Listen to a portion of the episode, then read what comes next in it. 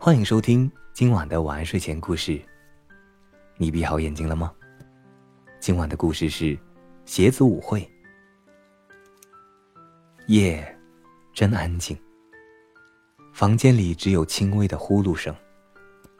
床前的大黑皮鞋叹了一口气说：“唉，真无聊。”是吗？高跟鞋说：“如果你太无聊，不如我们来跳舞吧。”说完，他弯下细腰，向大黑皮鞋做了一个请的姿势。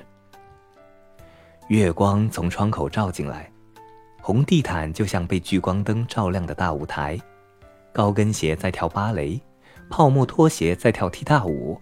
平跟鞋在扭秧歌，大黑皮鞋在跳 disco，旅游鞋在迈着太空步，一飘一飘的跳开了霹雳舞。啪啪，一双红绒拖鞋从床角落里钻出来，他身上有一条很可怕的大口子，鞋帮和鞋底都裂开了，他没法跳舞，心里很难过。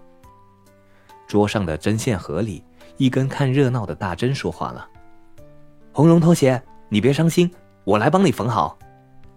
他拖着一根结实的长线跳了下来，一头扎进了鞋帮子里，又一头扎进了鞋底。哎呦呦呦呦呦呦呦呦呦！哎哎哎哎哎哎！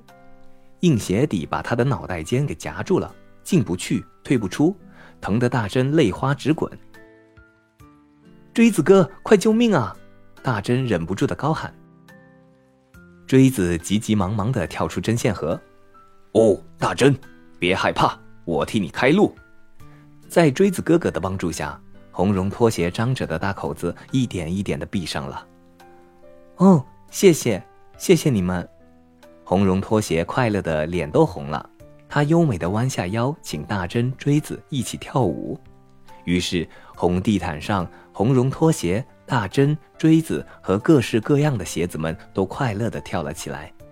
突然，床上的人翻了一个身。哦，天快亮了！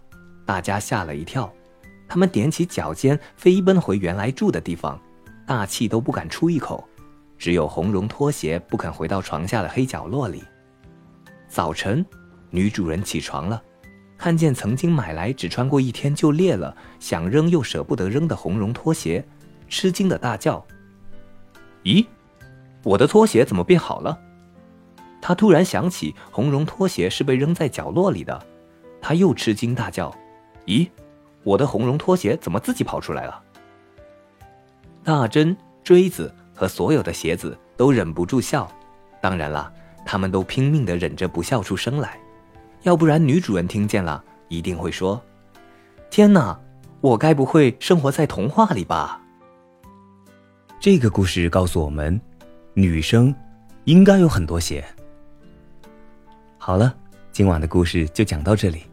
我是大吉，一个普通话说的还不错的广东人。晚安，好梦。